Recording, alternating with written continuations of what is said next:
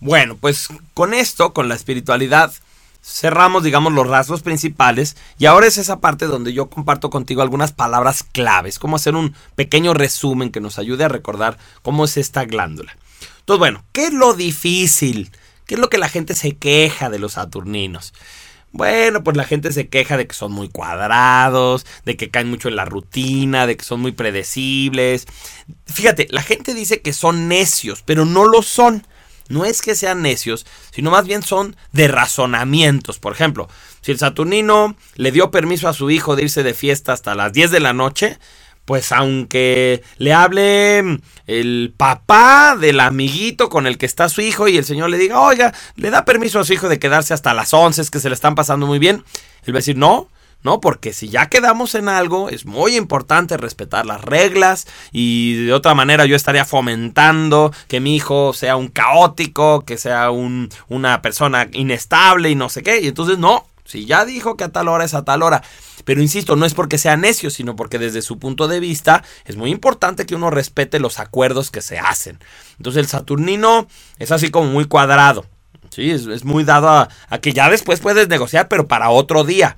Oye, papá, como ya vimos que en la fiesta anterior me quise quedar hasta las 11 de la noche, ¿por qué no de una vez ahora me das permiso hasta esa hora? Sí, está bien, pero así, hablado, negociado de una manera inteligente y sobre todo con argumentos sólidos. Entonces el Saturnino tiene esa parte difícil, lo cuadrado. Lo útil o lo bueno, por así decirlo, de los saturninos, pues es que son profundos, que son personas muy responsables, que siempre están considerando a los demás, son como demócratas naturales, que siempre todo lo, lo resuelven con una encuesta, con una vocación, perdón, con una votación que hacen, por ejemplo, si su hijito está cumpliendo años eh, y tiene a todos los niños ahí en la fiesta, el papá saturnino va a decir, a ver, ¿qué es lo que todos quieren comer? Y vamos a votar que si pizza o que si sushi o que si pollo o así, bueno, pues él lo va a hacer como una votación, a pesar de que otras glándulas dirán, no, pues lo que quiera mi hijo, que es el festejado. No, no, él dice, no, pues tenemos que hacer aquí democracia, tenemos que hacer que todo el mundo participe. Entonces, sí, el Saturnino es así, una persona muy dada a no ser egoísta, sino a pensar en el interés de todos los demás y tratar de resolver de manera justa las cosas. Entonces, eso es positivo también, que son muy ordenados, eso es algo que suele agradarnos mucho. Y, por ejemplo, que son personas de hábitos positivos. Los saturninos suelen ser muy longevos. Las mujeres saturninas, los hombres saturninos, como toda la vida, comieron bien, no abusaron de las cosas, durmieron en sus horarios, pues, pues llegan a viejos y llegan saludables y son personas que pueden decirte, yo fui construyendo mi vejez desde muy joven.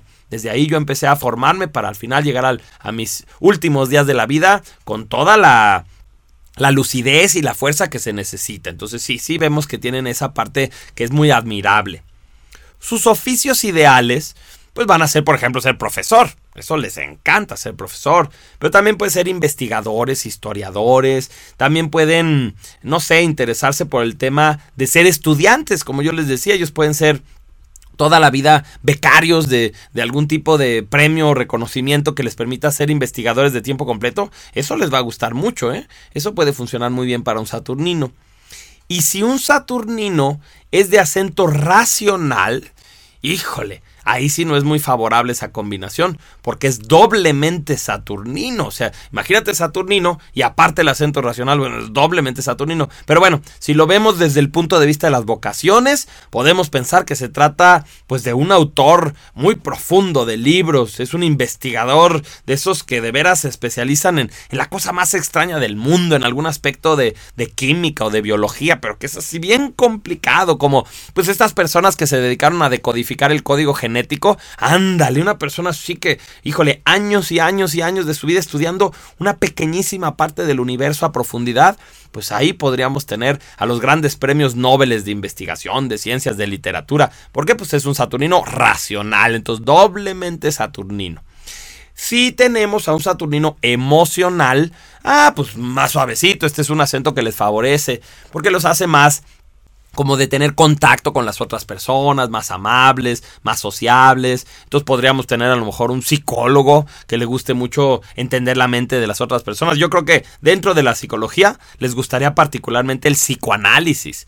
¿sí? el tema así como del inconsciente y, cómo trabajarlo para poder entender las razones y las causas profundas de nuestras formas de ser, pues eso le gustaría mucho a un Saturnino. Eh, y si un Saturnino es físico, de acento físico, pues ahí sí vamos a tener, por ejemplo, atletas, pero yo diría que atletas que a lo mejor no son geniales. Es raro que un Saturnino sea el que más destaque porque es como muy propio, como muy poco espontáneo. Pero bueno, sí lo pueden hacer porque es una glándula activa y si a eso le agregamos un acento físico, sí pueden ser. Yo me los imagino más como el lanzamiento de jabalina, ¿no? Esos, esos deportes que son más clásicos, más que vienen como desde los griegos y todo. Yo me imagino que ahí funcionaría muy bien un Saturnino. Y lo que sí podría ser un Saturnino físico también es ser entrenador o ser coach, porque como es una persona que es muy buena para explicar, muy elocuente para dar explicaciones, para enseñar, y si a eso le agregamos un acento físico, pues entonces ahí tenemos a alguien que puede ser un gran entrenador de un boxeador o de un equipo de fútbol, y que a lo mejor él no sea el mejor jugador, pero que sí sea muy bueno para explicarle a otros cómo hacer para dar un, un buen rendimiento en la cancha. Entonces todo eso podría ser un saturnino. Todo lo que sea enseñar, explicar, aprender, se le va a dar muy bien al tipo saturnino. Los saturninos famosos que podríamos considerar, por ejemplo en México habría un muy buen ejemplo que es el, el profesor Girafales del Chavo del Ocho. Yo creo que se lo conocen todo el mundo, hasta en Japón lo han traducido al Chavo del Ocho. Entonces bueno, ese sería un buen ejemplo. Pero también tenemos a, a John Lennon, John Lennon, véanlo como su cara tan cuadrada, la, la, nariz alargada. Y además, fíjense, por ejemplo, Imagine, que es una canción tan bonita, tan romántica, podríamos decir. En el fondo es una canción muy lógica, muy elocuente. Es una canción que te está llevando a considerar, pues, que la humanidad podría estar mejor, pero te lleva a través de una serie de razonamientos. Entonces, así lo tenemos. Tenemos, por ejemplo, a John Grinder, que es uno de los padres del, de la programación neurolingüística. Un tipo que ha sido pues un gran maestro toda su vida y que le gustaba mucho entender la mente humana. Tenemos al señor Spock, ¿se acuerdan de Viaje a las Estrellas? Que era así como un robot. Bueno, se supone que él era mitad robot, pero esa personalidad sería la de un Saturnino. O si vieron la película de la lista de Schindler, pues Schindler sería un Saturnino, ¿no? Era un tipo que no rompía las reglas y sin embargo era muy responsable y ayudaba a las personas que podía. Y hasta el tono de, el título de la película es, es muy Saturnino, la lista de Schindler, o sea, era a partir de una lista que se hacía. Hay una serie ahorita nueva que se llama The Big Bang Theory la teoría del Big Bang, y sale un personaje que se llama Sheldon Cooper. Bueno, quienes lo hayan visto, ese es un super Saturnino. Y un Saturnino muy, muy clásico y que yo creo que mucha gente va a recordar, pues es el Papa Juan Pablo II, ¿no? Un tipo que era muy diplomático, muy inteligente, hablaba muchos idiomas, que siempre fue como muy recto, muy justo. Ahí lo vemos. Vamos a observar que, por ejemplo, un papa como Ratzinger, eh, que, que va a ser marcial, ya lo veremos después, va a ser marcial, es mucho más, más directo más tosco, como más fuerte, como más enojón. Esa es la impresión que nos da. Y no, y Juan Pablo pues era como más justo, más cuadrado, no dejaba de ser un líder y al mismo tiempo como tenía... Eh, probablemente como Saturnino, un acento emocional, pues fue una persona muy diplomática. Y yo les decía que mujeres, pues pueden buscar en internet a, esta Montserrat Olivier que yo les comentaba, o también a una mujer mexicana que se llama Rebeca de Alba, para que vean ese tipo de estructura, esa estructura ósea muy notoria, muy guapas ellas. Carmen Aristegui, que es una, una gran comentarista de los noticieros, ese tipo de, de personas que son muy cultas, muy educadas, mm, búsquelas en internet si es que no las conocen para que vean ese rostro. Y a lo mejor cerramos con otra mujer, esta es chiquita que se llama Lisa Simpson. Ustedes la ubican de los Simpson y es esa niña que, que es muy propia, que es muy educada, sobre todo viniendo de una familia que tiene como pocos valores. Bueno, pues Lisa es así, muy justa, muy verdadera y todo.